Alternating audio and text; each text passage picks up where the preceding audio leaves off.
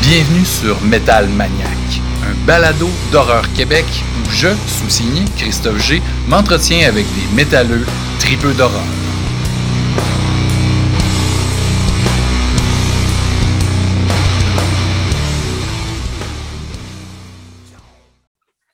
Metal Maniac, épisode 15, mesdames et messieurs. Hey, salut Alex. Salut Christophe. Comment ça va? Ça va, toi? Mais hein, ça va Ouais. bien. 13 Ouais. juin. 13 juin, ben c'est euh, c'est une belle journée. Hein? On approche de l'été. Hein? On aime ça, les terrasses, la vie reprend, les concerts. On voit du monde. Puis on rencontre des belles personnes comme Jake Dion, artiste fantastique, euh, euh, un, un bel humain, un beau barbu, un mystérieux étonnant, Un Mhm. un gars qui, euh, qui est un bon ami des, euh, évidemment des Rokill Superstar, hein, Turbo Kid, c'est lui qui a fait les BD de Turbo Kid. Il nous en parle dans la conversation. Alice, hein, l'adaptation du roman de Patrick Sénécal, hein, un ami de l'émission, on le salue. Donc, euh, ben oui, euh, c'est c'est ce qu'on a au menu de cet épisode-ci. Euh, une belle conversation avec Jake Dion, un, un type euh, vraiment euh, gentil, le Ouais, fun, Fort sympathique. passionné, puis qui a des goûts musicaux très variés, puis qui Mhm. a un, un- un beau parcours. Donc, euh, toi, Alex, euh, ça t'a inspiré euh, de nous jaser d'un paquet de beaux disques, hein, je pense. ben, ou des choses qui, qui ont été nommées pendant l'entrevue. Juste avant, une petite, euh, petite euh, parenthèse, euh, Jake Dion, c'est drôle parce que moi, je l'ai connu euh, à travers un projet, Ah ouais? euh, projet musical euh, il, y a, il y a longtemps. Ah Euh, ouais? il jouait dans un groupe, puis il avait fait un vidéoclip pour le groupe. Euh, Jake Dion, avant de faire, euh, d'être, euh, ben, il a toujours fait de, de l'illustration puis tout ça, mais il Mhm. faisait aussi du speed painting. Mhm. Donc, euh, il, il faisait des dessins super rapidement là, euh, en live. Il, il a, il a fait ça dans, dans une coupe de concerts qu'on a fait avec lui. Il était là sur place avec son ordinateur, son pad, puis il faisait des illustrations, puis il a monté un clip à partir de musique qu'on avait faite. Fait mon premier contact, c'était avec lui. Wow. Euh, C'était projeté pendant que vous jouiez? C'était projeté pendant qu'on jouait. Ah ouais? Puis après ça, il a fait un clip euh, pour une euh, pour euh, ben, un extrait d'une pièce parce que la pièce était vraiment longue. Fait que pour le pour faire la promo, c'était un, un clip. Puis euh, il parle un petit peu, il glisse un mot dans l'entrevue euh, sur son père aussi, qui est compositeur. Puis Ouais. j'avais joué de la musique euh, de son père. Fait que ça a été mon premier contact avec Jake, Ah. mais moi je le connaissais. En fait, c'est la première fois que je l'ai rencontré en personne, mais je connaissais déjà un peu son je connaissais déjà son travail. Puis on Et, parle de, euh, de quand ou juste ça? Dans euh, début de- 2000? ben, il y a une dizaine d'années, ouais. OK. euh, 2010 à peu près? À peu près 2010, 2000, ouais, 2009, 2010 dans ces eaux-là. OK. Peut-être un petit peu avant ça même. C'était quoi le projet musical? que- Un groupe qui s'appelle, euh, qui existe toujours d'ailleurs, euh, mais qui, qui, se, qui se métamorphose selon les, les projets. À l'époque, on était 12 musiciens. Ça s'appelle Ah ouais. Octo Echo. C'est un mélange Ah de musique euh, du, de- du Moyen-Orient avec du jazz, beaucoup d'improvisation, musique contemporaine, petit peu de classique. C'était vraiment un beau, un beau mélange euh, musical. Puis euh, ce qui a fait le clip, c'est vraiment cool. C'est pour la tune Razia. Ça n'a rien à voir avec le métal, ça n'a rien à voir Non. avec l'horreur, mais ça se trouve encore sur YouTube. je Ah oui? OK, OK, cool. Razia, euh, Octo Echo. OK.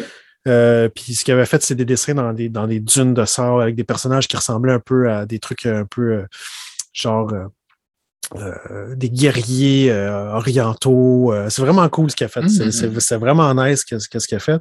Fait que c'était la première fois que je l'ai rencontré en personne, mais je le connaissais déjà un petit peu par le biais des Mystérieux Étonnants. euh, que je suivais aussi euh, déjà, puis j'avais participé à une émission, je ne sais pas si, non, lui, il n'était pas là à ce moment-là quand j'avais participé, mais euh, bref, c'est comme ça que je l'ai rencontré. Donc, Ah. c'était déjà un, un très chic type euh, à l'époque. Puis Ben oui. c'était c'est le fun de, de, de, de, de voir qu'il est toujours aussi euh, sympathique, parce que ça fait vraiment longtemps que j'ai pas eu de. j'ai pas jasé, que je l'ai pas revu. Bref, tout ça pour dire que Ouais. avait. ça. Puis j'ai joué la musique de son père aussi, qui est compositeur et. Très cool. Donc, dans, dans, dans, dans cette entrevue-là, il y, a des, des bands, il y a des noms de, d'artistes mhm. qui sont sortis euh, au travers de tout ça. Puis là, ça, ça c'est venu chercher euh, euh, un intérêt particulier chez moi. Euh, on parlait de, de musique euh, un peu punk. Ouais, c'est ça. Lui, il disait qu'il était un peu plus punk que. Ben, il a commencé. Euh, ouais, c'est, ouais. son entrée dans la musique, Ouais, ouais. l'extrême, disons, c'était plus Mhm. par le punk pour arriver au métal. Puis il a parlé de Converge. Et Mhm. là, euh, tout de suite, moi, ça a allumé euh, une lumière chez moi parce que euh, l'album All We Love, We Leave Behind, qui, euh, qui, va, qui, va, qui va avoir 10 ans euh, cette année, en fait, euh, cet automne, en octobre. oh, ça, ça chaîne. Oui, ça chaîne, c'est, euh, c'est, c'est brillant. Euh, et euh, tu, tu qualifies ça de, de quoi au juste, du converge pour les gens qui n'ont jamais entendu ça? écoute, C'est dur à mettre dans une boîte, hein? Ben, c'est dur à mettre dans une boîte, mais essentiellement, je te dirais que c'est vraiment la rencontre du hardcore puis du metal. Et je Mhm. sais qu'il y a des puristes euh, métalleux comme le site Metal Archives, là, le, le band n'est pas listé parce que selon eux, c'est pas métal. Mais en- encore là, c'est drôle parce qu'il y a quand même tellement de, de, de riffs. C'est élevé, là. C'est c'est C'est lourd. très élevé. Puis, puis c'est pas du metalcore, c'est pas pas, du du, c'est pas vraiment du hardcore non plus. C'est un peu noisy aussi, c'est c'est assez euh, assuré. Il, Oui. il y a du stock en masse. là. Oui. Puis euh, c'est ça, cet album-là, c'est, le- c'est leur huitième album studio qui est paru donc en 2012, il y a 10 ans. Euh, selon moi, c'est, euh, leur. ben, En tout cas, moi, c'est celui que je préfère du Ah ouais? band. OK. Ouais, je trouve qu'il y a quelque chose de très organique. Puis, euh, en fait, même dans, dans, dans ce qu'ils ont fait quand ils ont enregistré, ils ont voulu vraiment avoir un son très raw, là, très proche de la réalité. Parce qu'avant ça, il y avait beaucoup de, C'était de- d'effets, de, de- beaucoup- très, très produits. Puis là, Kurt Ballou, euh, qui est guitariste, mais qui, qui réalise aussi les albums, producteur, ouais, c'est ça, euh, ont décidé euh, avec le chanteur d'avoir quelque chose de vraiment plus euh, aff- ben, en fait, il y a quelque chose de, même dans, dans, dans la musique, il y a quelque chose de, qui est très à fleur de peau. Ah ouais, hein? Il y a une OK. espèce de, de, désespoir dans la musique. Euh, Il y a, il y a des trucs, c'est vraiment mélancolique, puis en même temps, ça, ça, ça bûche. C'est Mhm. très élevé, mais il y a quelque chose de, de très punk, de très hardcore. Puis il y a des riffs, des fois, c'est comme ça sonne des fois comme du Entomb. C'est pas, Mm. pas du death metal, mais il y a comme des riffs, des fois on entend ça. Puis. Kurt Ballou a quand même travaillé avec plein de bands, dont un, Mm. un band qui s'appelle Black Breath. Il a, il a- il Oui, a- oui, oui, c'est très bon, ça. euh, il a produit ses albums, puis ce, band-là, c'est un peu un émule euh, de Entomb. Entomb, c'est vrai. Il fait y a un peu ce- cette espèce de son-là qui revient là-dedans, euh, euh, cet album-là. C'est très personnel aussi. Il y, a, il y a eu plein de, de- de bons albums avant Mhm. et après aussi, mais pour moi, celui-là, c'est vraiment le- la, la quintessence du band. Il y a quelque, chose, il y a quelque chose de très. euh, je sais pas. Mature, c'est comme l'album de la maturité. Beaucoup de, ouais. beaucoup de maturité. C'est moins, c'est moins extrême que. euh, moins. euh, tu sais, on parle de, de mat, matcore des fois. Ouais, ouais, c'est vrai. Moi, j'aime, j'aime pas trop ce terme-là, mais. euh, Ouais, ça veut comme rien dire. Tu sais, c'est galvaudé, c'est un, peu, mais si ça peut, si ça peut euh, aider, à aider des gens à se situer un petit peu, euh, mais il y a moins ça là-dedans. Ouais. vraiment une. une, euh, un- C'est un- plus strip down, ce que je comprends, ce que tu me dis, parce que moi, je suis, Oui. je suis un peu, euh, tu sais, je, je l'avoue ici, je, je connais pas beaucoup Converge. J'en ai écouté euh, jadis, naguère, tu sais, je les ai vus en concert avec, Ouais. euh, avec euh, Mastodon à l'époque. Puis, Ouais. euh, j'avoue que je n'avais pas accroché sur ce groupe-là. Je sais qu'il y a beaucoup, beaucoup de mélomanes, d'amis mélomanes et de critiques encensent ce groupe-là depuis des années. Mais des fois, ça prend, euh, ça prend un déclic, ça prend un album. C'est peut-être cet album-là qui va me faire accrocher. Je pense, je pense que c'est ça- cet album-là qui, Ouais. qui, qui- qui fait accrocher. Ok. Tu sais, Il y a, il y a un, un album comme Jane Doe. Ouais. Ça prend une coupe d'écoute, puis là, après une coupe de, de, de- c'est ça, une coupe d'écoute, c'est comme OK, là, tu catches le, le, le- Mhm. le band, tu catches les- des trucs, puis tu as, tes repères. Mais celui-là, Ouais. c'est beaucoup plus euh, instantané, je dirais. Peut-être Ah ouais? peut-être pas la première écoute, mais moi, quand je reviens, à chaque fois, je l'ai réécouté encore euh, il n'y a pas si longtemps. Puis euh, je- il n'y a pas de filler là-dessus. C'est bon euh, d'un bout à l'autre. C'est c'est vraiment intéressant. Ben, je vais me faire un, un grand plaisir Ouais, d'aller euh, ouais. d'aller écouter ça, puis justement d'en prendre quelques chansons pour mettre dans notre playlist. Ouais. Donc Là, tu as un deuxième disque. euh, Ben dont oui, on a euh, parlé? ben oui, euh, il y a Fear Factory qui est Ah. sorti dans. On a parlé de. Ben vous avez parlé plutôt de, de, de métal industriel, puis euh, Mhm. Fear Factory est ressorti. Ouais. L'album Demanufacture. Classique. Donc on recule dans, les dans le classiques. temps. Ouais, Euh, ouais, ouais, ouais. 1995. 95, OK. Je pense que dans l'entrevue, je dis 94. J'étais pas loin. Ah, ben c'est dans ces eaux-là. 95, euh, c'est euh, en fait, c'est ça, la- l'album est sorti en juin.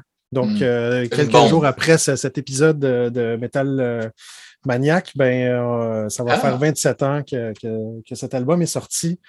C'est leur, leur deuxième album à Fear Factory. Là, on est vraiment dans un métal, là, on parle de métal industriel. C'est sûr qu'on on a les sonorités industrielles. Le premier album était beaucoup plus près, près du, du death metal. Ouais.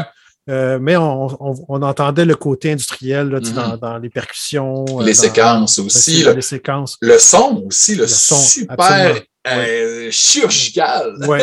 encore plus, encore plus sur des manufactures où là, ils sont, ils ont, euh, ben, c'est Dino Cazares, là, Mhm. qui le guitariste, qui qui a comme fait des layers de guitare là, à n'en plus finir là, pour avoir une espèce de son euh, vraiment très. un, mur, un mur de un son de, quand un même. mur de son. Puis Ouais. euh, on sait que la, la- c'est ça, la- la- la- le drum est comme euh, triggered. Là, tu sais, il y a vraiment comme. euh, c'est tellement C'est précis. une mitraillette. Ah. Mais cet album-là, il y avait déjà des éléments un petit peu dans, dans le premier album de, de, la voix vraiment heavy. Puis là, tu avais des, comme des, des mélodies. Ouais, euh, ouais, ouais. Au début, c'était plus euh, comme quasiment des chants grégoriens. C'était très monodique comme, comme effet. Mhm. Là, ils sont allés un petit peu plus dans le mélodique, dans les refrains. Ouais.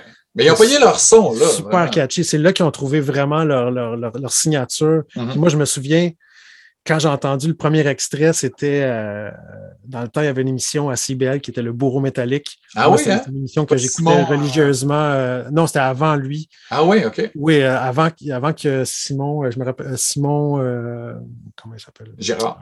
Simon Gérard. Oui, oui. Gérard. Le, Ah. frère de Louise, Gérard, sans frais. Oui, oui. Ouais. Oui, C'est ça. Avant que, que lui prenne le relais, il y avait un autre animateur qui était Laurent ok. Cadieux. Euh, moi, j'écoutais ça religieusement le vendredi soir. euh, c'était. La première fois que tu as entendu ça, c'était à son émission. Ah Puis ouais. Je me souviens, j'étais avec un de mes amis, puis. Oh my God. On, ouais, on capotait. Vraiment, là, c'était comme, oh, là, on venait de pogner quelque chose. C'est ça, on n'avait jamais rien entendu de tel. Tu sais, moi, j'avais entendu du Ministry avant, mais c'était pas, pas la même affaire. Ben, Ministry, c'est très punk. C'est très ça. punk aussi. Dans, dans, Ouais. dans- dans- c'était très rock'n'roll, euh, Ouais. crade, ça. Là, on est dans quelque chose de vraiment clean, très produit. euh.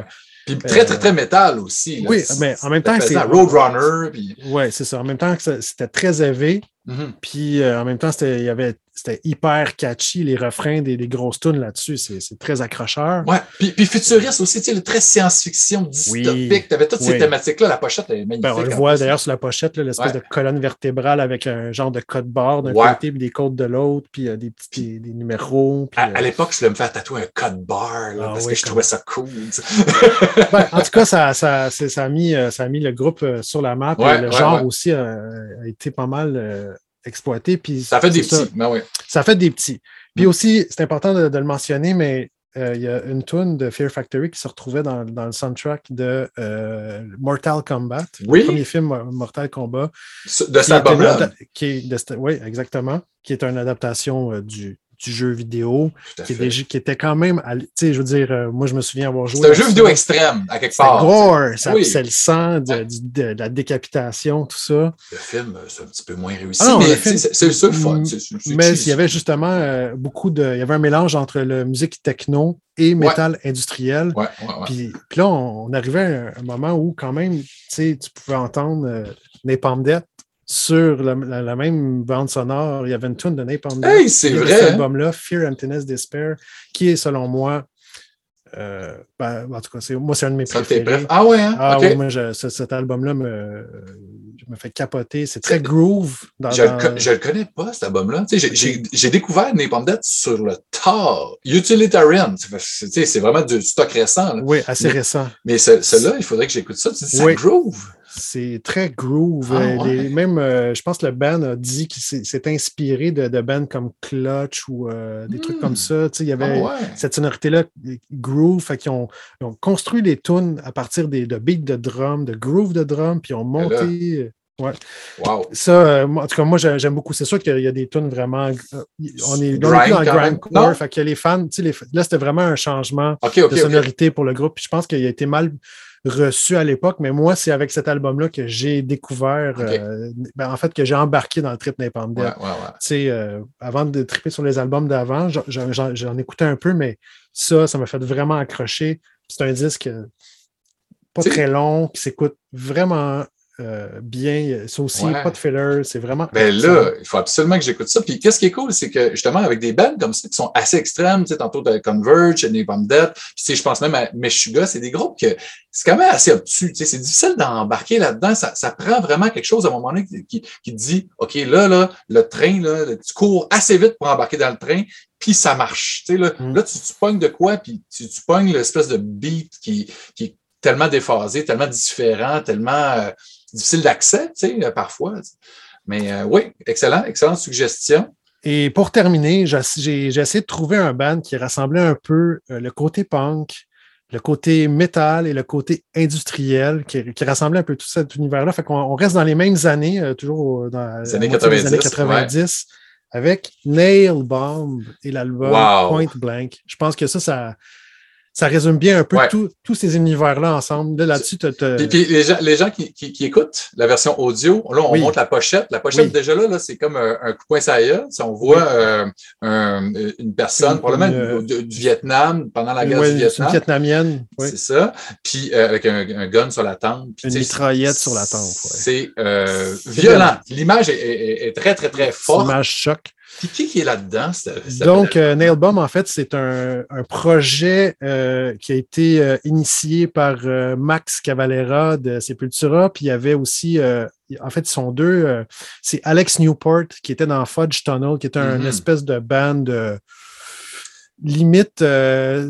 Comment, comment on peut coder- Ben, moi, je dirais que c'est comme un genre de, de helmet, là, si on veut. Tu sais, un genre de noise metal, grunge. oui, il y avait un, petit, il y avait un band. côté plus grunge, euh, Fudge Ouais. Tunnel, avec un petit côté un peu industriel. Tu sais, c'est- Mais, c'est c'est euh, comme quasiment, tu sais, c'est ça, un, un genre de, de vieux Nirvana, vieux Soundgarden, mais Mm. plus pesant, tu sais, là. c'est ça, ouais, plus lourd, ouais. Mhm. Fait que euh, ce- cette association-là entre Alex Newport et Max Cavalera a donné Nailbomb. C'est le- c'est leur seul, Seul album, album. à part Mais un album quel, quel, quel Mais album? oui! J'en avais-tu déjà parlé dans, dans Non, dans non, le show? non, je pense pas, Non? je pense pas. Puis je suis très content que tu en parles parce que moi, c'est c'est un album que j'ai trouvé euh, fantastique à l'époque. là. Puis Oui, je oui. l'écoute encore, puis j'ai- pogné justement euh, le, le band Soulfly euh, Oui. de Max Cavalera récemment au, au Faux Fun électrique. Ben, récemment, on, on parle de peut-être quatre ans. Puis il faisait l'intégralité de cet album-là. C'était le fils de Max Cavalera qui chantait, puis il y avait la même voix avec les, des effets et tout là, de qu'Alex Newport. Puis fuck que c'est bon. Cet Ah album-là, ouais, il cet n'y album-là a pas de filler. Non, Ouais. aussi. Un autre album, euh, vraiment euh, un classique parmi les classiques. Puis comme tu dis, c'est Euh, comme industriel et punk, straightforward, c'est assez court. Puis tu as le côté trash aussi Ouais. encore qui reste Oui. de, de Cavalera, mais tu sais, Cavalera a toujours euh, dans, dans, dans Trash, ben, crossover, là. On est, on est là. le crossover, mais Cavalera a toujours fait ça dans, dans ses riffs. Il y a toujours eu Ah cette oui. espèce de côté-là très. euh, ce- ce- cette communion entre Ouais. le, le hardcore puis euh, le, le métal. Fait que toujours des riffs Mhm. assez primitifs, mais toujours avec un méchant groove, toujours des. Rapide, là. des- rapides.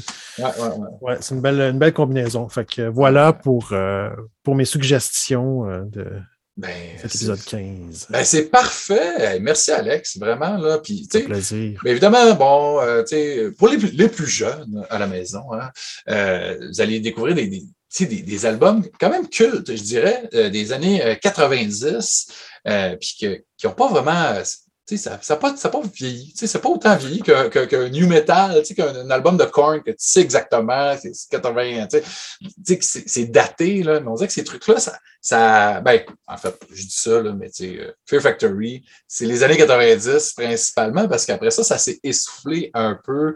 Les années 2000, on a eu des trucs moins intéressants. Ouais, ouais, ouais. mais Ben, c'est en fait la formule, euh, c'est assez un petit peu épuisé rapidement, Ouais. quoique euh, il y, a- il y a toujours. euh, ils, ont, ils ont toujours fait comme une coupe d'albums qui sont comme arrivés, puis ah, finalement, c'était. Je sais pas, il y avait quelque chose de. Intéressant, ouais. là, il y a eu des trucs comme ça. Qui, Même qui le dernier, le- moi, le dernier, je l'aime Ouais. beaucoup, euh, qui est celui qui est sorti euh, l'an passé ou il y a deux ans, Gros Max. Là. Je, je- je l'ai écouté quelques fois, j'ai pas embarqué. Non, on dirait Ah. qu'il y a des aimé. Ouais, ouais, ouais, OK. Cool, cool, cool. Ben, euh, excellent. C'est toujours un, un plaisir mon Alex, de, de jaser de, beaux vieux albums, des, des albums plus récents aussi, mais ça, Ouais. c'est pour une prochaine fois. Là. On, Ben, Converge, euh, ça, ça remonte il y a, il y a C'est 10 pas ans. si vieux, puis raison. Pas si vieux. Puis il y a deux, trois albums qui suivent qui sont euh, très Mhm. intéressants aussi. Puis, euh, Encore très actif aussi, hein? Oui. ça fait pas longtemps. Je pense qu'ils ont sorti un album, Converge. non, c'est l'année passée, je pense qu'il y a Ok, un nouvel ok, album. ok. ouais. Mais cool, j'ai vraiment hâte de, de me plonger là-dedans pour monter la, la playlist. Puis ben, on vous laisse, messieurs, dames, avec euh, mon entrevue avec Jake Dion.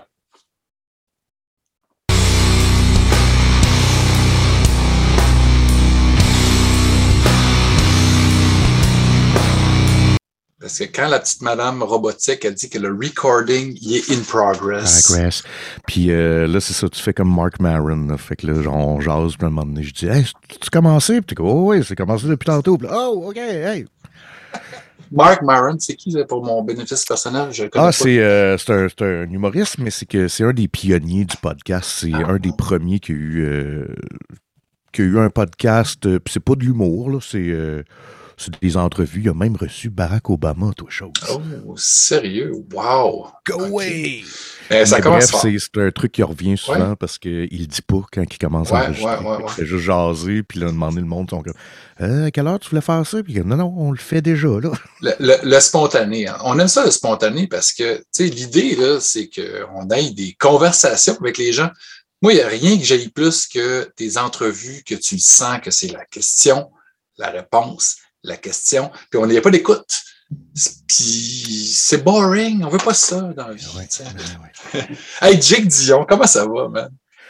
Euh, ça va bien, man. Ça va fucking bien. Euh, pour vrai, euh, c'est assez extraordinaire là, ce qui se passe dans ma vie là, depuis une couple de, de semaines. Ben, une couple d'années, en fait. Puis, Euh, effectivement. Puis là, pour, pour les gens à la maison, hein, pour les gens qui nous écoutent, évidemment, plus tard que le moment de l'entrevue, c'est pas en direct. On est à quelques jours du euh, salon euh, BD Montréal ouais, euh, qui s'en vient. Puis là, ben, FBDM. yes. Fait que là, ça, c'est excitant, ça, quand même, pour toi. Ben oui, puis en plus, tu sais, ça fait comme deux ans qu'il n'y a pas eu de FBDM euh, en présentiel. Les autres étaient virtuels. Puis en plus de ça, avant, c'était à l'espace La Fontaine. Oui, dans le Et, parc, euh, c'est ça. Dans le parc. Puis euh, maintenant, c'est. En fait, il essaye ça cette année. Ça va être sur la sur Saint-Denis. Saint-Denis. Ben oui, c'est le fun, ça. Ben ça va oui, donner de la visibilité. Ben oui. Dans le parc, ben, évidemment, il fallait savoir qu'il y avait un événement. Il fallait à- se rendre sur place. Là, il va y avoir des badauds hein, qui aiment la BD ou pas, puis qui vont pouvoir arrêter puis découvrir euh, des, des- auteurs, des autrices, des gens qui, qui ont euh, beaucoup de crayons. Fait que ça, c'est super cool. Fait que merci d'avoir pris du temps dans ta semaine, que tu es sûrement en train de te préparer mentalement à rencontrer beaucoup trop de monde. Hein? Ouais, ça, d'ailleurs, si vous m'avez déjà rencontré euh, dans un salon, ça se peut. Là, je me rappelle pas de vous, là, puis je m'excuse, c'est pas méchant, mais ça arrive souvent, là, tu sais, genre, hey, salut Jake, puis je suis comme, ah non, ah, lui, je le vois chaque année, fuck, c'est quoi son nom déjà, merde. Mais, Mais, euh, mais tu sais, c'est à quelque part les gens qui aiment des artistes, des personnalités publiques, il faut que s'attendent à ça. Là, Tu sais, à un moment donné, là, tu sais, euh, on peut pas, on peut pas se rappeler Ouais. du nom de, de, de chacun, puis, puis c'est, c'est bien correct. Là, que, que tu sois là pour eux, que tu les rencontres, que tu leur fasses une belle dédicace, un Ouais, beau petit dessin dans leur BD. C'est ça le fun. C'est pas que tu te rappelles de, de mon nom, là, en, en particulier. Ouais, puis moi, je suis content parce que là, ça fait une couple de, de fois que j'ai des retours de tout ça euh, depuis Alice, là, dans le fond. Puis c'est que moi, j'aime ça prendre le temps de faire une dédicace, mais de jaser avec le monde Oui. aussi. Puis euh, je l'ai entendu souvent, ça, genre, ah, tu vas voir, la file est longue, ou tu sais, c'est- long aller voir Jake, mais en même temps, il prend le temps, puis il jase avec toi. Puis, puis je suis comme, ah, je trouve que c'est un, c'est un beau compliment. Ben, certains, certains. Ben, pour les gens à la maison qui ne te connaissent pas, euh, ben, moi puis toi, on se connaît un peu. On se connaît Ouais. plus par les, les réseaux sociaux. Nous, on s'est rencontrés euh, brièvement. La première fois que je t'ai vu en, en vrai, puis de, de toute ma vie probablement, c'était en 2012, sur la terrasse d'Ubisoft Montréal. Il y avait Ben un, oui. un événement spécial organisé par, euh, par Claude Bernard, qu'on salue, euh, qui était, ben, puis euh, co-organisé par moi. Moi, j'étais un gars des événements chez Ubisoft Montréal à l'époque. Mhm. Puis, c'était comme un genre du, le- du sommet du podcast Ouais, ça, Montréal. je pense que ça s'appelait le podcast All-Star. Puis euh, il y avait Voilà. euh, Benoît Mercier qui avait comme organisé ça avec les Mystérieux Étonnants, mais il y avait aussi, euh, je pense, Rétro Nouveau était là. Oui, tout à fait. Il y avait même Joël Martel qui était descendu Oui. de son Alma pour venir Ben participer. Tu sais, moi, un gars du, de Chicoutimi, tu sais, moi, c'était un compatriote. Fait que, tu sais, c'était un bel événement, c'était le fun. J'ai rencontré tellement de belles personnes, des, des passionnés de podcasts. Ça a juste pris 11 ans avant que je parte mon propre podcast. Tu sais, je suis dur de comprendre un peu. Puis, euh, ben, évidemment, tu en as parlé tantôt, Les Mystérieux Étonnants. Tu participes à ce podcast qui dure depuis combien d'années déjà? Ah, je sais plus, là, mais je pense que c'est quelque chose comme 17 ans, là, ou 16, 16 ou 17 ans. Ça n'a pas de bon sens. tu, parlais du pionnier du podcast euh, all, tu sais, overall, mais euh, Mhm. Les Mystérieux Étonnants, c'est c'est- vraiment dans les pionniers de ce qui s'est fait au Québec. Fait que ça, c'est vraiment euh, hallucinant Ben oui, puis ça fonctionne moi, c'est une histoire cute parce que j'étais un fan du podcast avant de les Ah rencontrer. ouais, hein? Puis finalement, c'est devenu des chums. Puis là, un moment donné, ils m'ont invité. Puis j'étais comme, oh mon Dieu. Puis là, ça fait quasiment 10 ans. Ça fait plus que 10 ans que je fais ça à cette heure. Ah ouais. que, euh, mais tu sais, eux autres, ça faisait déjà 6 ans, 7 ans avant que j'embarque qui roulait. là. Puis c'était dans le temps que euh, on apprenait le mot podcast. On ne Mhm, savait pas exactement ce que ça veut dire. Puis il y a du monde qui disait un show de radio sur Internet. Tu sais, c'était Ouais, genre ouais, ouais, ouais, cette époque-là. là. Fait que ça fait vraiment longtemps. Ouais. Mais c'est vraiment cool. Puis, tu sais, bon, évidemment, tu es un bédiste, tu es un artiste visuel. Euh, tu sais, moi, j'ai lu ça en fin de semaine. Je me suis gardé ça, tu sais, pour en fin de semaine. Hein? C'est fin de semaine relax. Ben oui, dans un chalet vraiment le fun. Mais moi, j'avais déjà lu ça aussi. Bon, pour les gens qui nous écoutent, je viens de Oui. montrer Alice, là, euh, donc évidemment l'adaptation du roman de Patrick Sénécal. Et euh, auparavant, tu avais fait ça, le prequel de Turbo Kid, Ouais. l'aventure perdue d'Apple, Apple Lost Adventure. Puis, euh, ben, apparemment que tu es un métalleux un peu aussi. Hein? Ben, c'est ça. C'est que là, hey, là, là, tu m'as mis on the spot là, parce que j'étais comme. J'adore. Tu sais, la musique, c'est comme une grosse partie de ma vie. là. C'est Ouais. c'est très important. Mhm. Mais euh, euh, j'ai peur de m'associer à quelque chose parce que j'écoute plein de genres de musique. tu sais. Ben, puis, euh, tu sais, je vais t'arrêter tout ça. C'est pas grave. C'est correct. Ouais. C'est Ben oui. important d'écouter plus qu'un genre de musique parce que sinon, ben, sais, on, on, ben, on passe à côté de plein d'affaires. tu sais. Moi, Ben, c'est ça. Puis, euh, mais en même temps, ce qui est, ce qui est drôle, c'est que j'adore euh, la musique extrême en général. mhm. Puis euh, je suis tombé là-dedans, mais tu sais, j'ai pas le parcours d'un métalleux. Tu sais, j'ai pas écouté Maiden quand j'étais jeune, puis euh, tu sais, je n'ai pas écouté Metallica, puis fait que je suis comme arrivé un peu par euh, la porte de côté là. OK? Euh, C'est-à-dire, moi, mon entrée dans, dans le métal, c'était euh, au départ par le punk rock. OK? Puis le punk rock qui, qui m'a ouvert la porte au hardcore. Mhm. Puis là, le hardcore qui, je sais pas si tu t'en rappelles, mais fin 90, début 2000, le, le, le metalcore a Oui. volé ce nom-là au hardcore, puis on appelait ça du hardcore new school. Ouais, ouais, Puis ouais. là, je parle de, des bands comme euh, Converge, Zao, Mhm. euh, etc. Ben oui. Puis ça, ça m'a mené à m'ouvrir plus la porte sur le métal, mais euh, de base, je suis beaucoup plus hardcore, metalcore.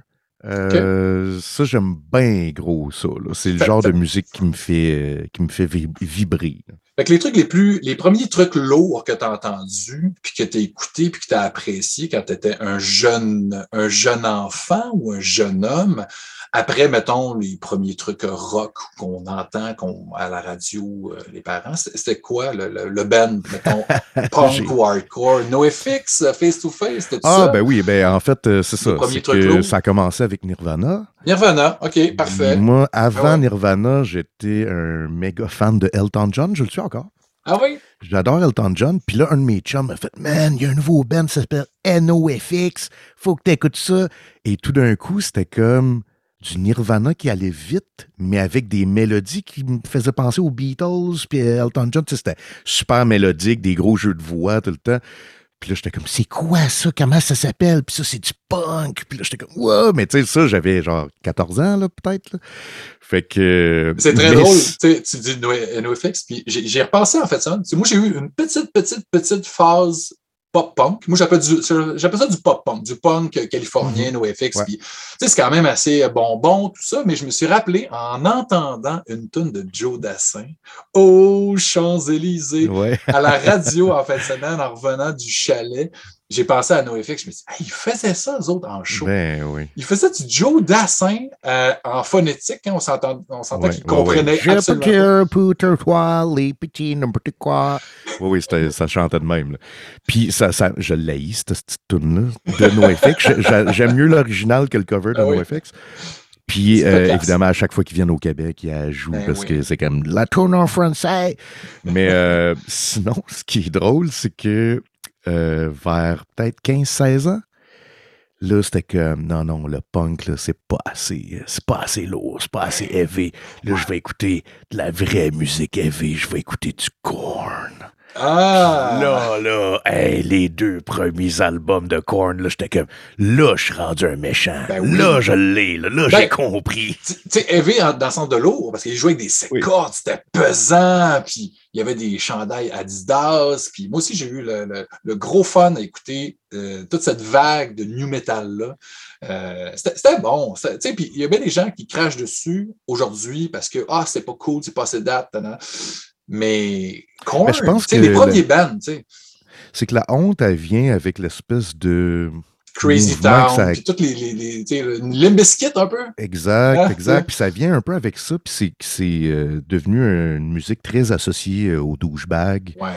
Puis je pense à justement le, le dernier Woodstock qui a comme sais, solidifié tout ça, puis faire comme, garde, c'est eux autres les, les trous de cul. Puis c'était une période aussi weird euh, dans le monde parce que c'était comme des jeunes riches blancs qui criaient, qui étaient frustrés, mais il n'y avait pas vraiment de cause. tu sais, Il n'y avait pas vraiment de.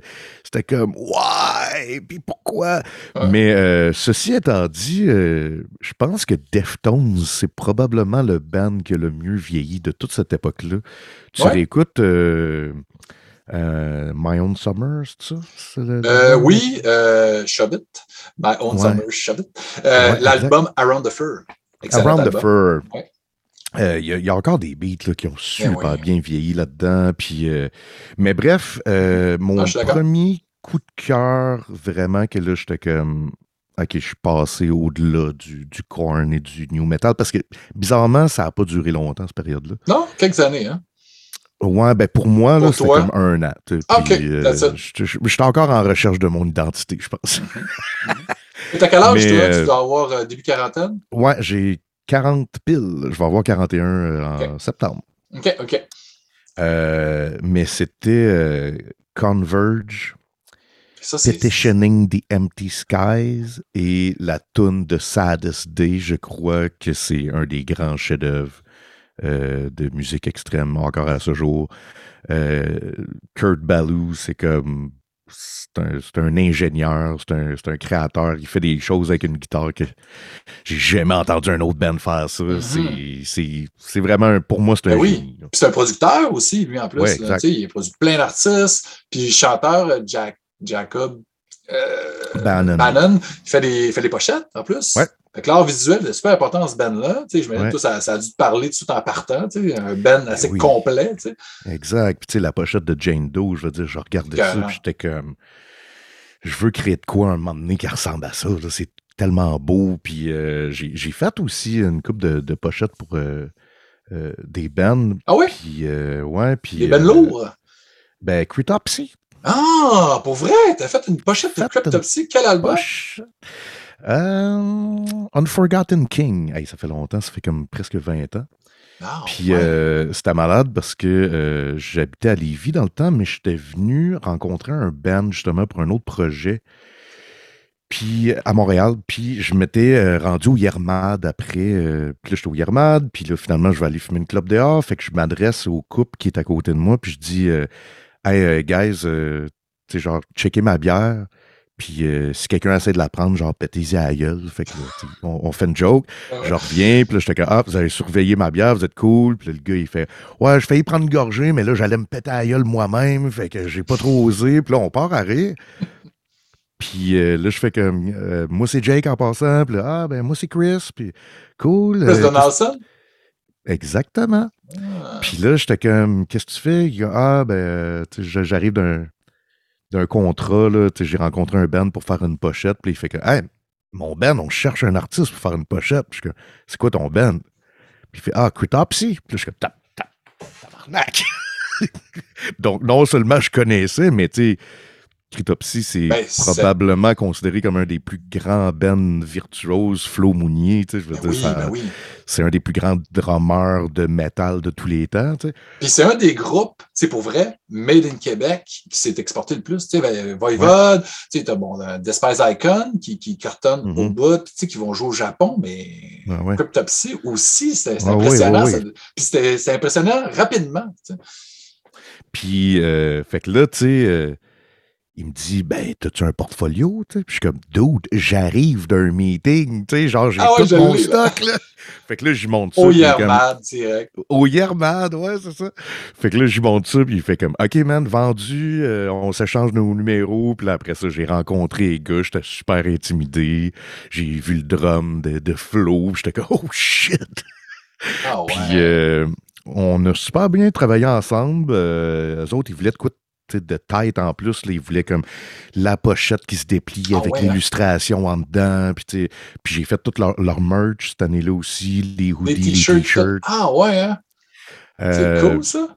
Puis il n'y avait pas de vinyle, c'était pas la folie du vinyle à l'époque. Non, C'était juste des CD. Fait que ta pochette, t'as un petit. Euh, tu sais, ça doit être genre 2006, 2007, un affaire de même. Là, puis euh, là, j'étais comme, j'en parlais à tous mes chums. Dude, j'ai travaillé avec ah, c'est malade. Puis malheureusement, puis je pense pas que ça a rapport avec moi, là, mais malheureusement, c'est un album où ils, ont essayé de faire autre chose. Mm-hmm, mm-hmm. Puis ça aussi, c'est quelque chose euh, dans la communauté. Euh, ben, je dis dans la communauté métal, mais c'est même dans dans toutes les sphères de, la culture. Là. Aussitôt que tu as un fanbase solide, il se crée une espèce d'élitisme. Puis il y a d'attente aussi. Ils s'attendent à quelque chose que tu n'es peut-être pas quand tu veux évoluer. Puis... Exact. Fait que ils veulent du nouveau, mais ils veulent tout le temps la même affaire. Fait que bref, c'est l'album qui ont pris une fille qui était claviériste, puis il y avait une fille qui chantait une fois de temps en temps, puis du clavier, puis là, les fans ont détruit l'album. Puis tu sais, live, il faisait des vieilles tunes, puis t'écoutes cet album-là, puis il bûche en tabarnak, mais ben c'était juste pas comme les anciens albums. The Unspoken King. Oui, c'est que j'ai dit? Unforgiven King? Unforgotten, en tout cas, c'est pas grave. Ouais, Unspoken King, c'est ça. Je suis en train de regarder la pochette. C'est très cool. Il y a comme des visages là, dans euh, l'espèce de boucan en arrière, un château ténébreux. Mais non, mais c'est très cool, ça. Je ne savais pas ce lien que tu avais avec euh, le métal. C'est très cool. Mais sinon, dans les, euh, les, euh, les albums, tu sais, je t'avais posé une question aussi pour que tu te prépares un petit peu. Puis là, vu que tu es un peu moins métalleux, ça peut être punk, tu sais, on peut être ouvert. Tu sais, moi, là, de toute façon, c'est un podcast que j'ai imaginé un prétexte de jaser avec des métalleux, puis je peux inclure le punk là-dedans, de films d'horreur ou d'horreur en général. Puis, puis dans le fond, c'est un prétexte pour avoir des, des conversations avec des, des, artistes, des gens que je respecte et euh, que, que, je sais qu'ils vont être le fun à jaser. Puis j'étais vraiment content que ça tente de participer euh, au podcast. Puis ben, en tout cas, la question que je pose, puis j'aime avoir la question segway, si on veut, entre euh, jason de musique et allons dans l'horreur, c'est selon toi, au niveau musical, qu'est-ce qui. Euh, l'intersection entre les deux dans une œuvre, chez un artiste, dans un vidéoclip, ça serait quoi pour toi? As-tu eu le temps de réfléchir un petit peu à ça? Euh, ouais, puis je sais pas, c'est pas nécessairement du métal, mais euh, pour moi, c'est Trent Reznor. Fait ah oui, hein? ben oui, ben oui. je trouve que ça a toujours été une soundtrack. C'est une soundtrack de films d'horreur, puis de films industriels, puis moi, ça, me rappelle avant même que je sache c'était quoi Silent Hill, ça me rappelait ce genre d'univers-là. Puis, euh, il y a, y a, des tunes qui sont euh, instrumentales puis qui sont vraiment angoissantes. Euh, fait que je le mettrais là parce que sinon, dans le métal extrême, c'est vrai que j'ai de la misère à faire des associations. Tu sais, parce que.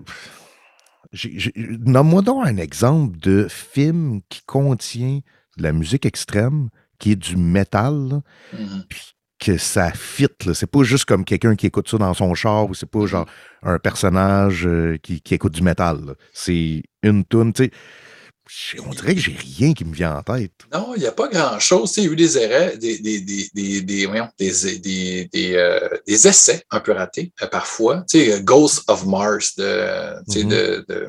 de, Carpenter, c'était pas bon. Puis ça, la musique, la musique tu sais, tu voyais qu'il avait essayé quelque chose, mais Carpenter, qu'est-ce qui est intéressant, c'est dans ses soundtracks, c'est le clavier. Puis le clavier, c'est des notes, c'est simple, c'est une petite mélodie, c'est des, des, effets de clavier qui viennent euh, rentrer en dessous de ta peau. Puis il est allé chercher euh, Buckethead, le, le, le guitariste virtuose, mais avec un chapeau de Kentucky, un, un baril de Kentucky sur la tête, un masque style Michael Meyer. Ouais. Puis euh, qui est très, très, très bon, mais ça collait pas. Tu allais chercher des Godin Tracks. Il y avait euh, Robin Fink, euh, membre de Nine Inch Nails aussi, euh, sur cette soundtrack-là. Puis tu écoutes les tunes, c'est correct. Dans le film, bah, le film n'est pas très bon, on s'entend. C'est pas son meilleur. J'allais dire David Cronenberg, c'est pas ça pour tout. John Carpenter.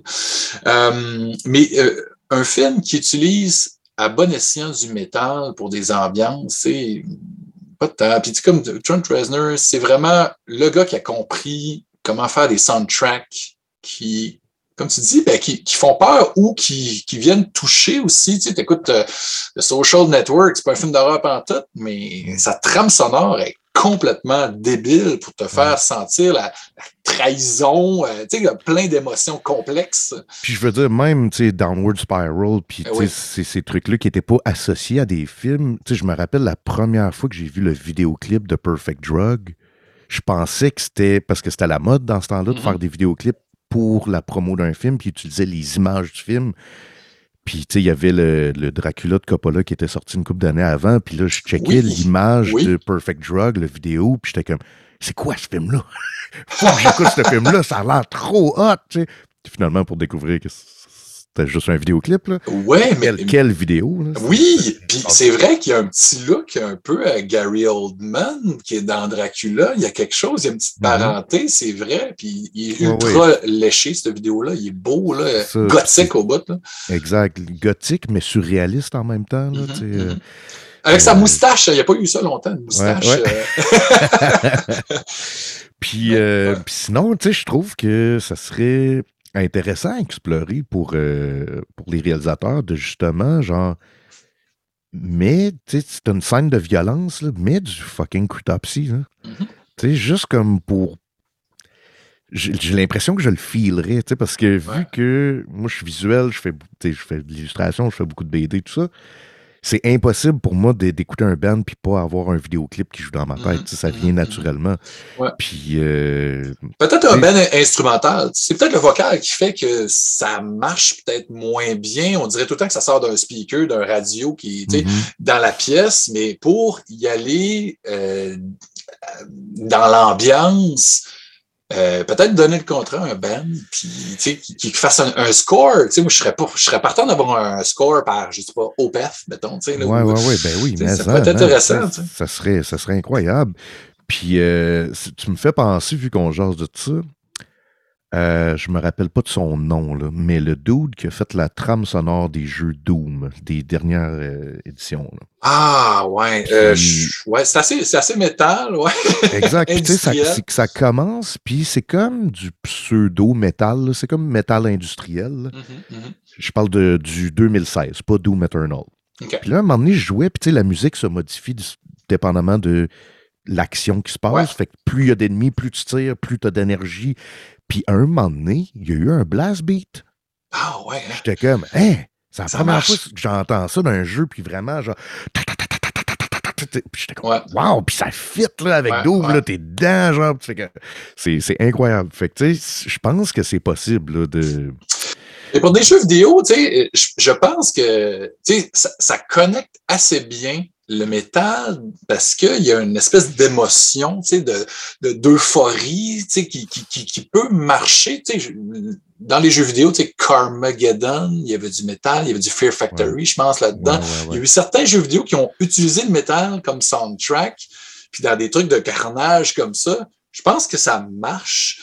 Mais oui, on, on, on, on mériterait d'avoir plus de métal dans, dans, dans, le, dans le cinéma parce que, tu sais, bon, il y a eu des films dans les années 80, tu sais, des Trick or Treat qui avaient euh, Mhm. Fastway, c'était c'était du hard rock presque métal ou du heavy metal classique. Tu sais, il y a eu certains films euh, que c'était dans ces eaux-là, mais c'était plus, plus rock'n'roll, tu sais, c'était Ouais. mélodique.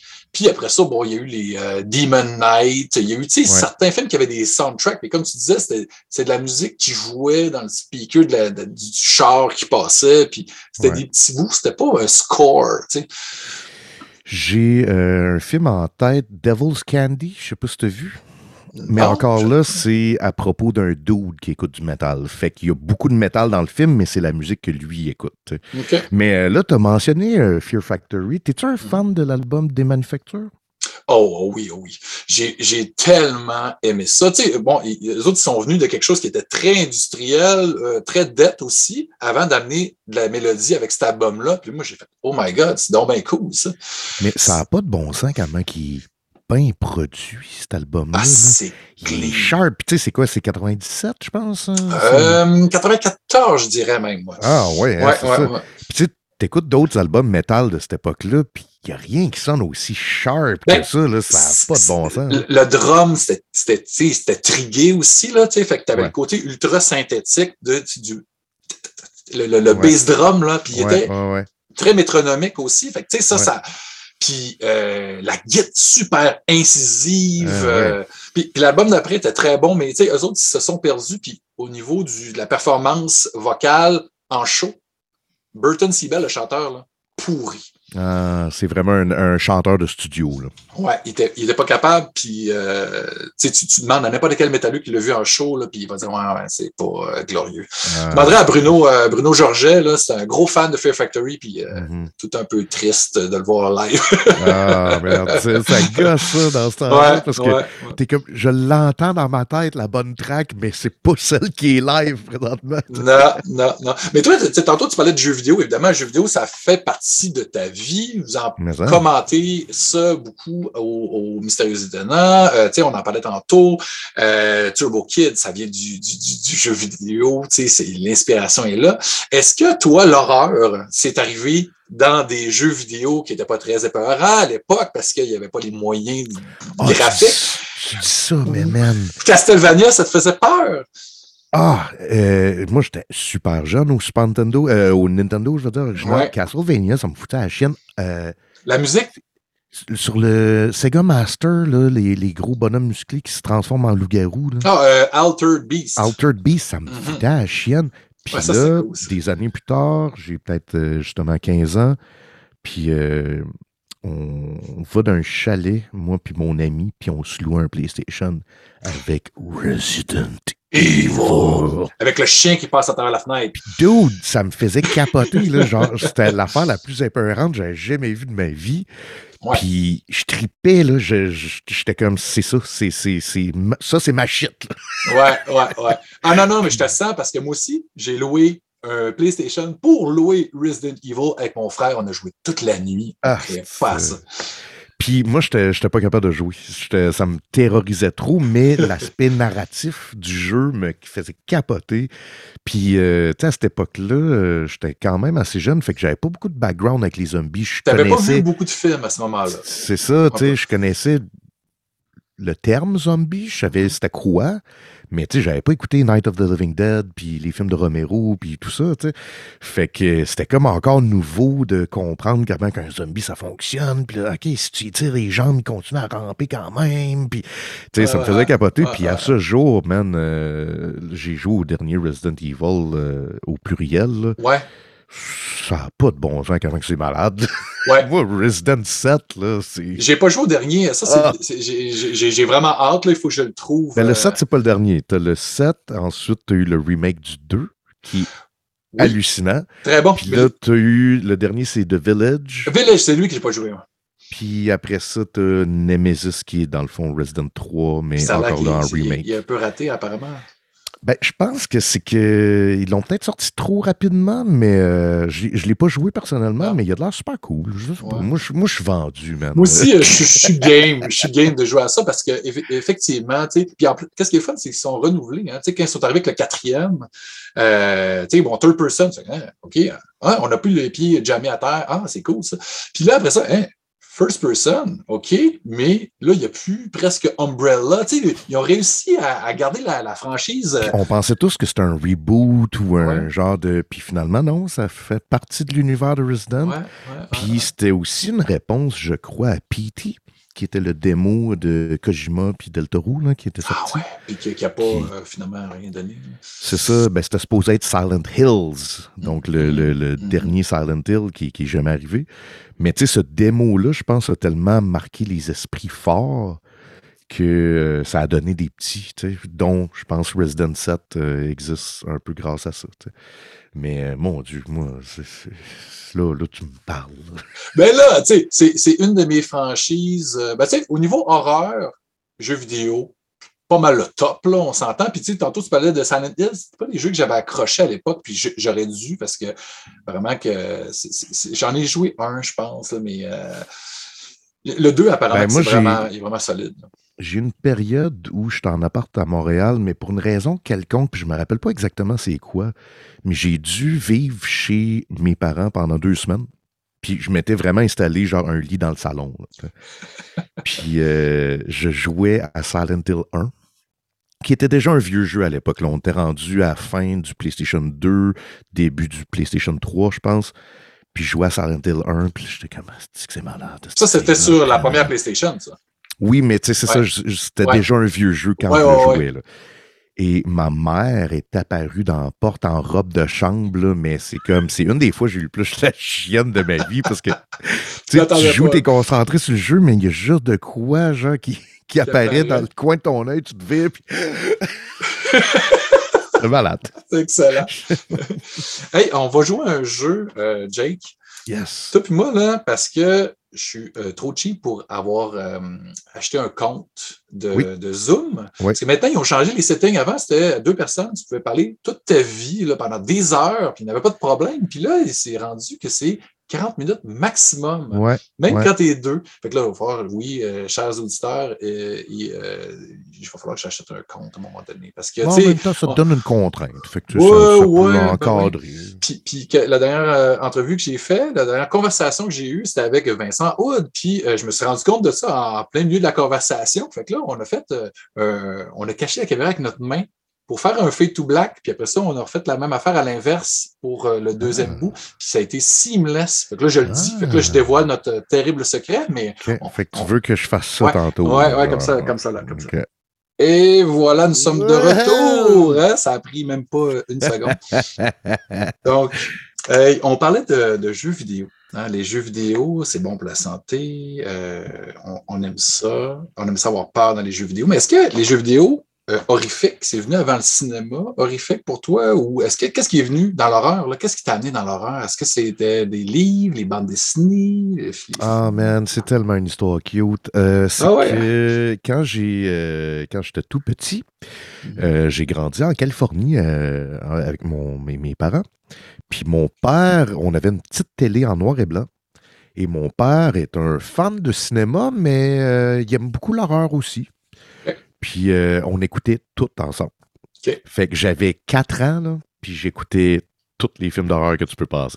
Genre le premier, c'était quoi? Tu tu as un souvenir? Ah, ben là, les, euh, les premiers, je m'en rappelle pas parce que c'était des films qui jouaient à la télé, mais c'était, euh, je me rappelle que c'était Elvira qui hostait. Ah, fait que c'était des vieux films des années 50, probablement.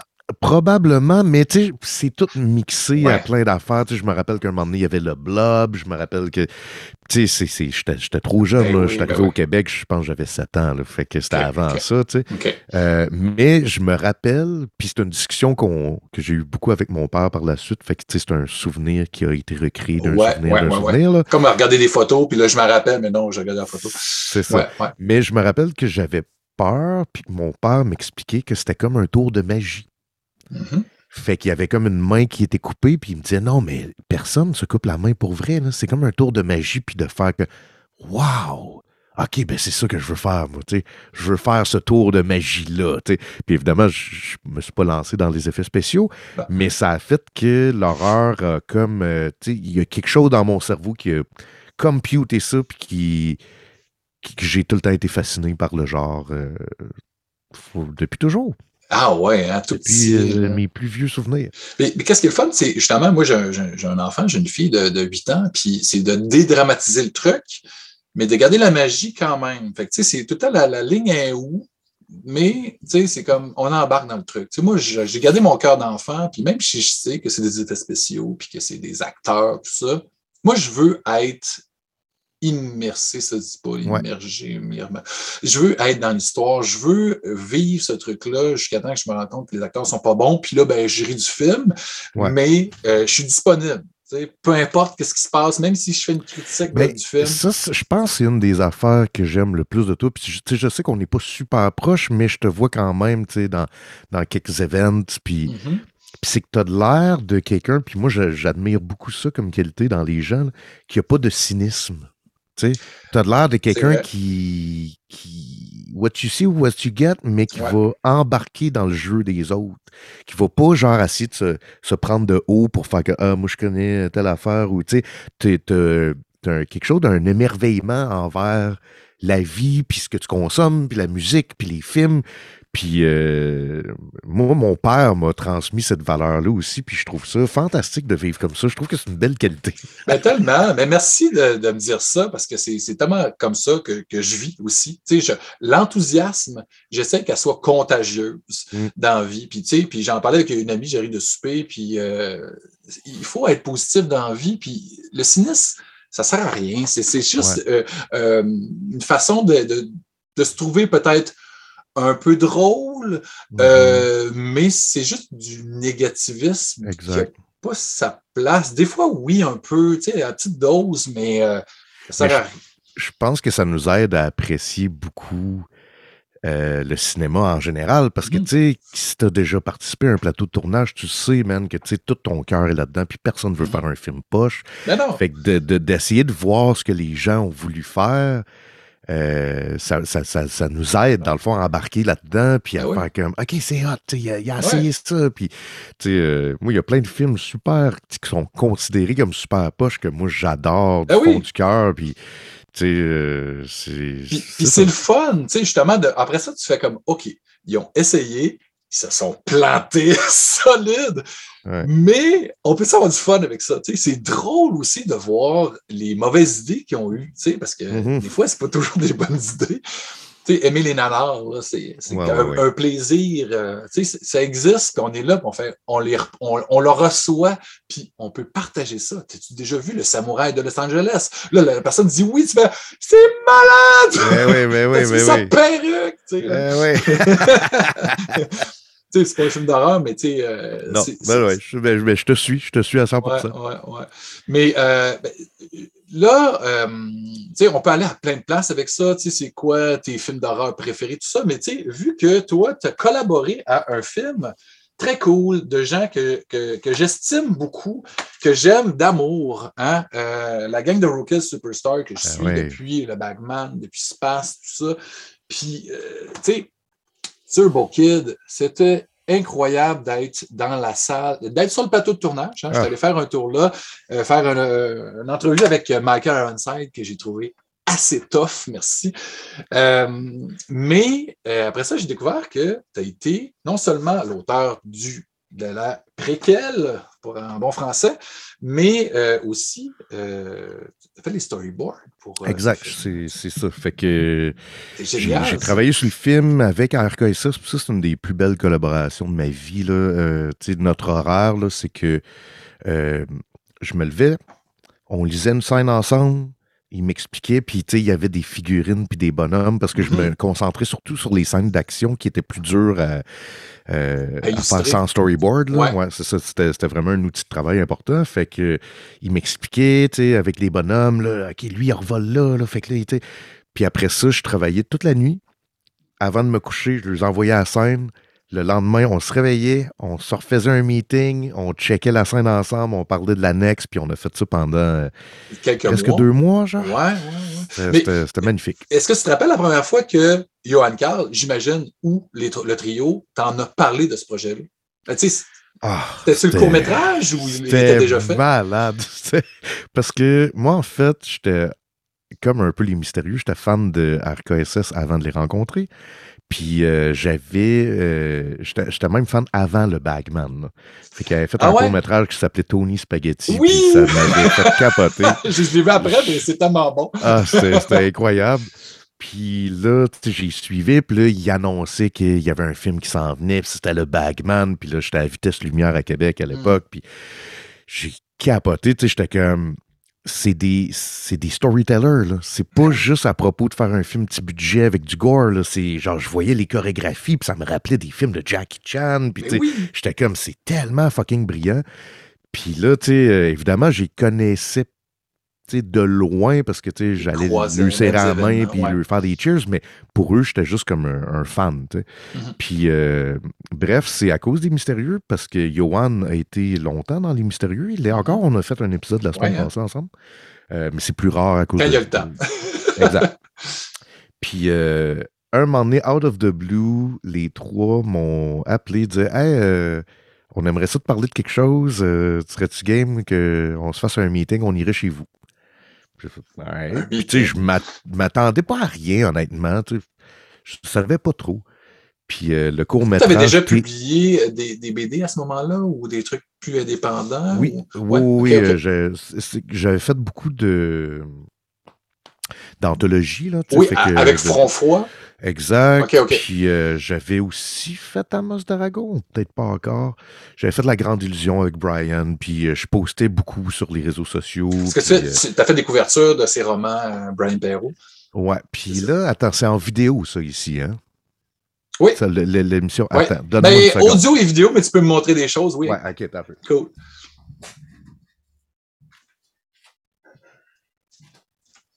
C'est juste là. OK. Donc, en 2010, je m'étais auto-publié euh, un magazine de BD qui s'appelait Holy Right. Ah, ouais. Là, tu peux voir, il y a des ninjas, puis un genre de Arnold Schwarzenegger avec une moustache. Nice. Et là-dedans, tu sais, il y avait. C'est un, un- paquet de BD, euh, puis d'illustrations. T'as Puis- fait de, tout de A à Z là-dedans. Ouais, exact. C'était une autopublication. Puis, je leur avais demandé si je pouvais pas faire un fan art de. Ah! Nice! Puis- Vraiment très cool. Quand ils m'ont dit oui avec plaisir, ben, un moment donné, je les ai vus à Space, puis je leur ai offert ça. Fait que je pense que c'était surtout de là que. Qui se rappelle de toi. Bref, ils débarquent chez nous, puis ils sont comme, ouais, on a eu du financement pour faire un long métrage de Turbo Kid. Puis je savais déjà c'était quoi à cause de TS4 Turbo. Ouais, ben ouais. Puis j'étais comme, OK, OK, c'est vraiment cool, tu sais. Puis je m'attendais, je sais pas, man. Ah, je vais faire était comme- l'affiche peut-être ou. euh, Ouais, puis même à ça, j'étais comme, non, François, il est full bon pour faire des Ben oui, ben affiches. oui. Fait que, tu cherchais, genre, j'étais comme, OK, OK. Puis était comme, ben, on aimerait vraiment ça que tu fasses les storyboards. Puis, ben, j'ai, arrêté de respirer. J'ai, pour vrai? genre, j'y croyais pas. Puis, on fait, ouais, ouais, on tripe vraiment sur euh, ton style. Puis, justement, je pense qu'il m'avait mentionné euh, Holy sais, Ah, ouais. euh, c'est pas juste ton dessin qu'on aime, mais c'est tes angles de caméra, puis comment tu découpes l'action, puis tout. Puis j'étais comme, OK, euh, je mets tout ce que j'ai sur la table de côté, puis oui, Ouais. oui, euh, oui à 100 Tu sais, surtout qu'ils arrivent, ils disent on a du financement, fait qu'on peut te payer en plus. Tu sais, souvent, là, Exact. on dit oui à tout parce qu'on est des passionnés, puis, hey, quand en plus, il y a un chèque, là, tu sais, puis tu travailles avec tes amis. euh, Exact. Là, tu connaissais déjà, là, là, avec Johan, c'était rendu Non, des on- on était plus- plus, là. on était plus proches, là. mais tu sais, on n'était pas comme encore des grands chums. tu sais, On, mais, on, on était plus proches, puis là, évidemment, à cause Deux du mois film, de storyboard, ça, ça Ben oui. des gens, ça. Puis tu sais, c'est qu'on n'arrête pas de parler de plein de conneries en même Ben oui, temps, ben de la oui. musique qu'on écoute, des films, Mhm. etc. Fait que Puis eux autres Euh, aussi, c'est des bons euh, métalleux, euh, ce trio-là. François surtout, hein, c'est surtout François. ça. Ben, j'ai eu Mais, Anouk euh, sur le show, puis on a parlé d'un paquet de bons groupes Oui, métal. Elle me dit que c'est Johan Carl qui l'avait initié à beaucoup de ces bands-là. Fait que les deux autres, ils sont dans ma liste. Oui, oui, non, non, t'as raison, t'as raison. C'est vrai, c'est vrai. Mais, puis, bref, c'est ça. Fait que ça en est né une amitié folle, puis Ben je suis oui. tellement heureux de faire partie de cet univers-là, de manière indirecte, mais là, après ça, c'est ça, quand on faisait euh, les storyboards, on Ben, avait... on- t'as eu un, un certain impact, j'imagine. On, on, brainstorm, tout ça, puis t'as amené certaines idées. Est-ce qu'il y a des trucs euh, que tu te rappelles que tu aurais peut-être. euh, ou c'était vraiment. Il y avait quand même le scénario. très, très mineur parce que leur Ouais. script était super détaillé. Puis moi, je faisais pas de design. hein. Fait que c'était vraiment du storyboard. Puis c'était avant que le casting euh, soit fait. Puis avant que le design des costumes soit fait. Fait que tu sais, le Ouais, kid, ouais, ouais. je savais à quoi il ressemblait à cause du court-métrage. Mais mettons Apple. Mm. Ben, tu sais, dans mes storyboards, c'est juste comme une fille random. Là, elle, elle ressemble pas à Laurence Leboeuf. Là, non, non. Euh, mais on n'arrêtait pas de se dire, genre, Hey, ça serait malade de faire une BD style old school, euh, Mhm. tu sais, comme le kid il lit dans le film. Mhm. Puis là, finalement, ils ont fait un genre de Kickstarter pour de la merch, puis là, la BD était dans, dans, dans le lot.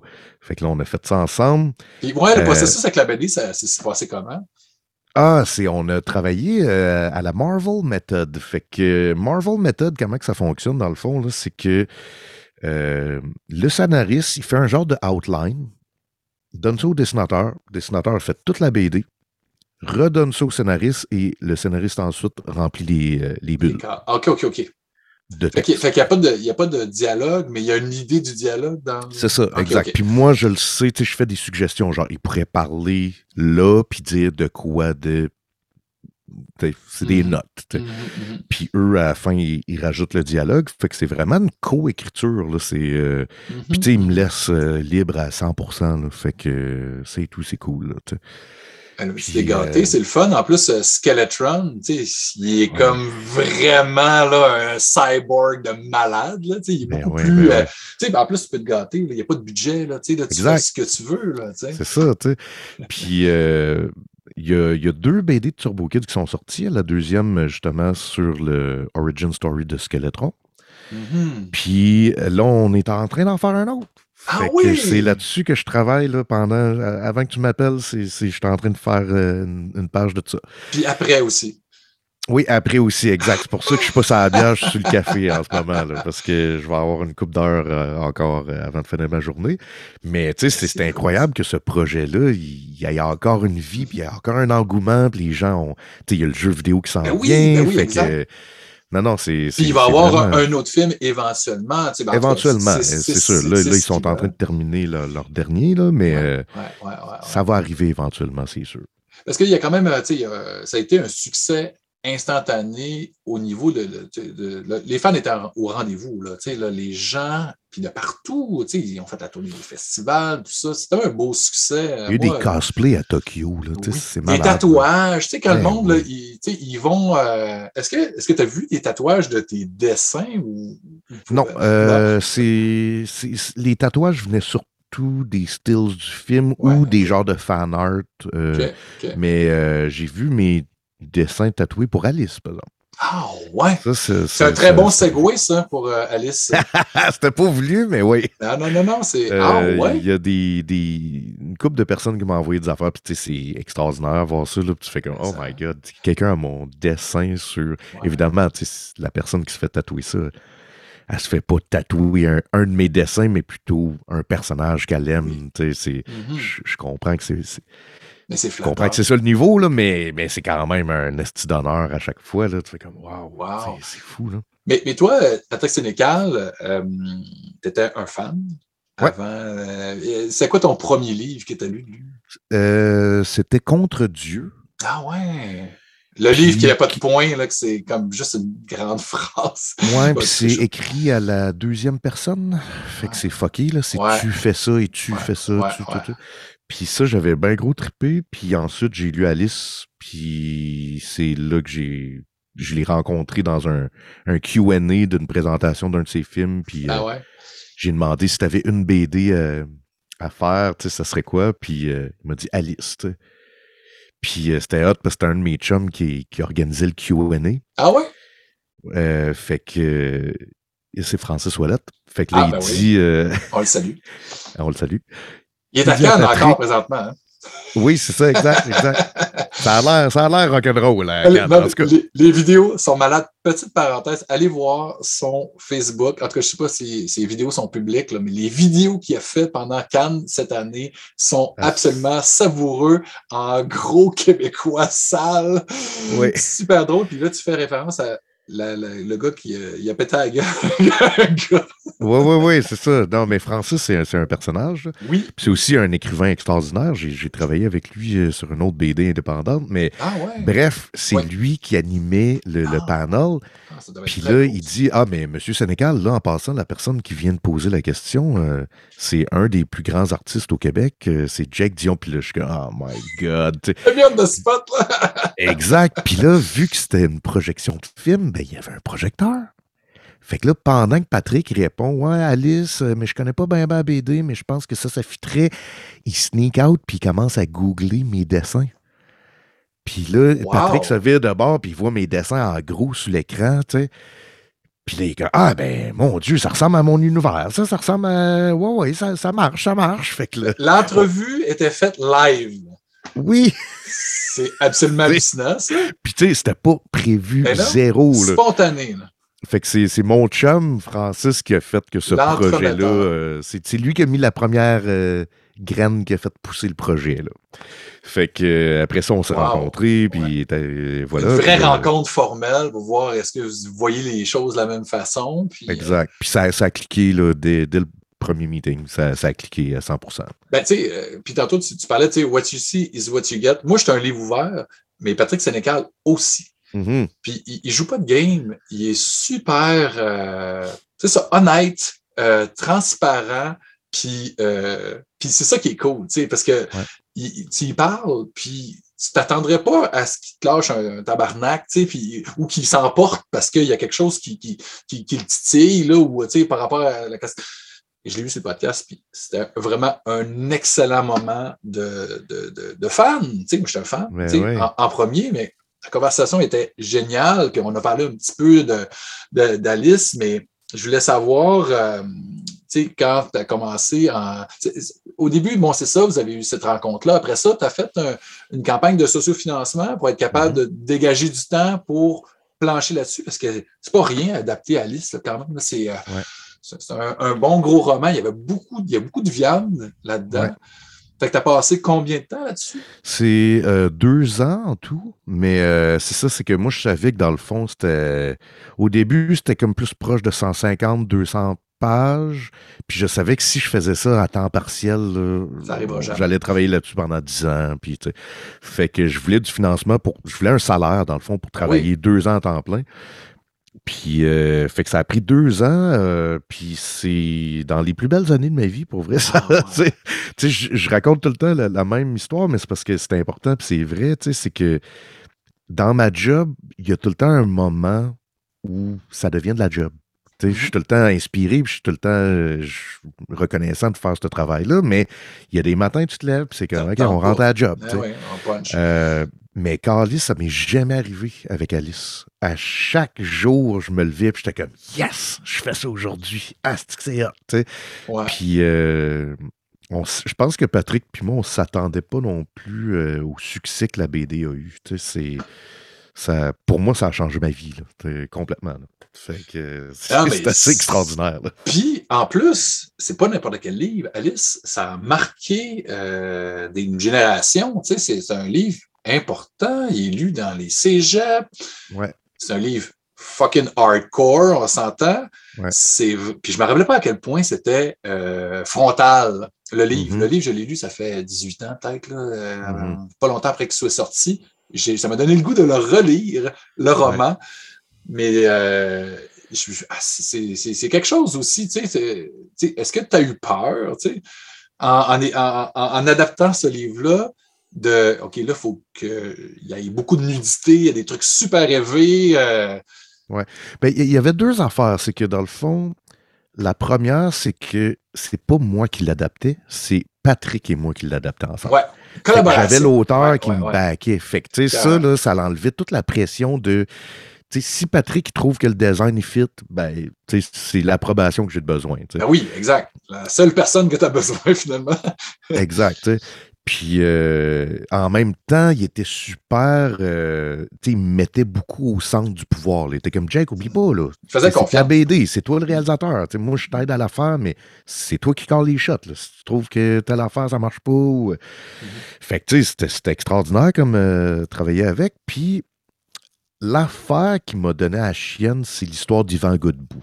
Donc, Ah, Yvan shit, Godbout, oui, hein. c'est un auteur qui Ouais. s'est fait arrêter pour euh, matériel euh, pédophile dans un de ses romans, qui est de la fiction, qui avait été nommé dans des concours de littérature. Puis, tu sais, c'est d'une absurdité, là. Tu sais, c'est comme, c'est une faille du système, puis le système a eu de l'air.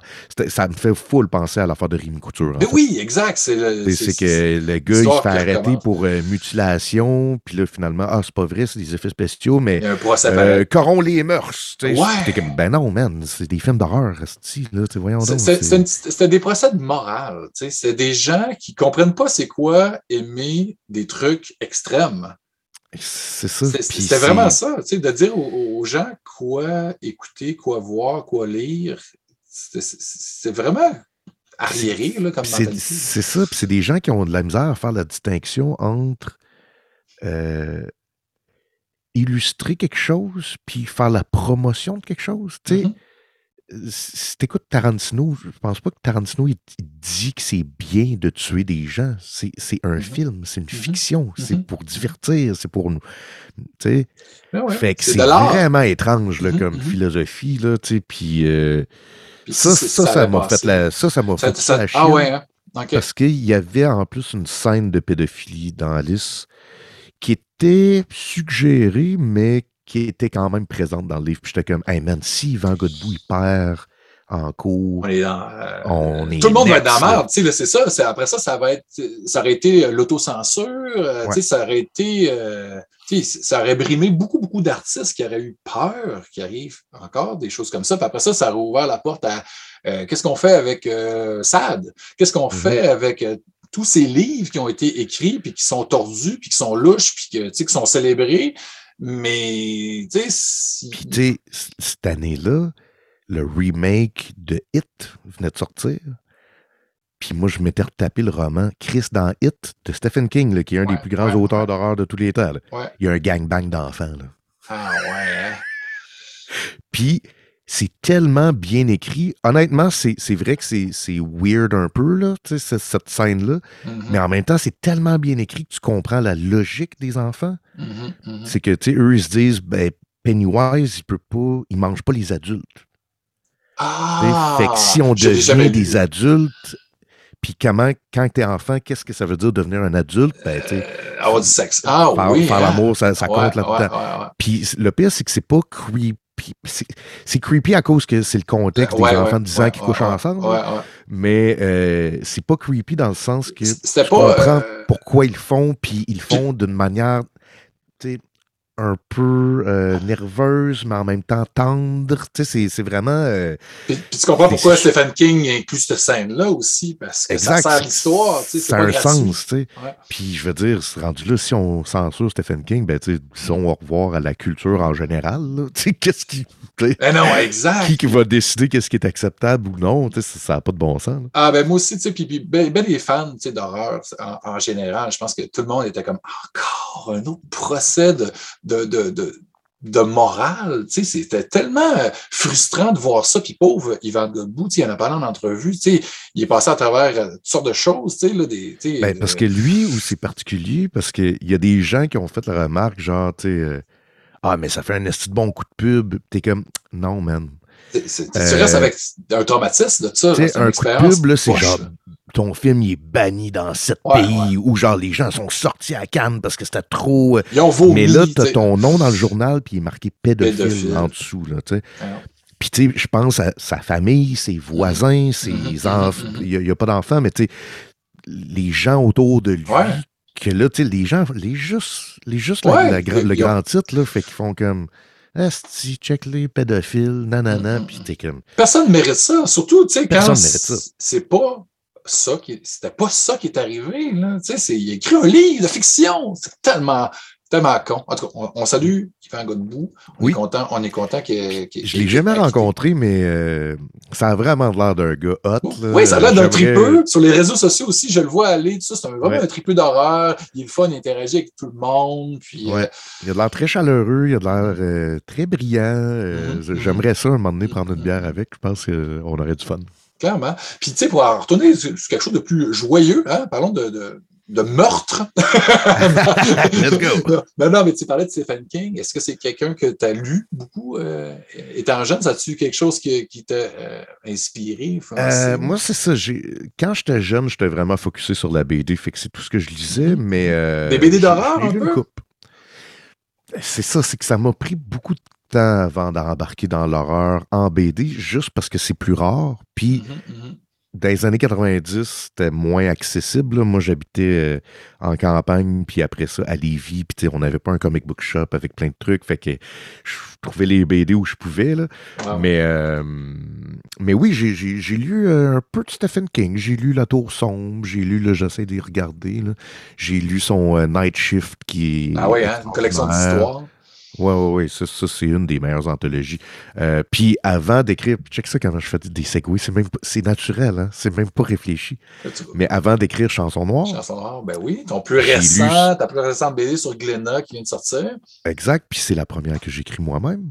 Hmm. Fait que j'ai lu On Writing de Stephen Ah King. oui, absolument incroyable. Un Et livre. ce livre-là, là, il est contagieux, là, ça donne Ouais. envie de créer, ça donne envie d'écrire. Mhm. Euh, il est comme séparé en, en deux parties. La Ouais. première qui est plus un auto-bio, mais où tu comprends comme son, son raisonnement et sa passion Son accident, tout ça. euh, Ouais. Puis la deuxième partie, c'est vraiment un cours d'écriture. Ouais. C'est comme, wow! Puis il va te parler autant de la syntaxe que euh, de- des personnalités de personnages que tu peux mettre, puis etc. Fait Du que- nombre de pages qu'il faut que tu écrives à chaque jour pour te conditionner. Ouais. Ah, j'avais trouvé que- ça excellent aussi, ce livre-là. Fait que, ah ouais, tu t'es mis dans ce mode-là pour justement scénariser. C'était quoi ton processus pour Chanson Noire? Ben, c'est ça, c'est que dans le fond, j'avais full pas confiance en moi, puis je pensais que j'étais pas capable d'écrire, puis c'était à force de travailler avec Patrick qu'il m'a comme un peu mis en confiance, fait que Mm. je me suis vraiment pris au sérieux, là.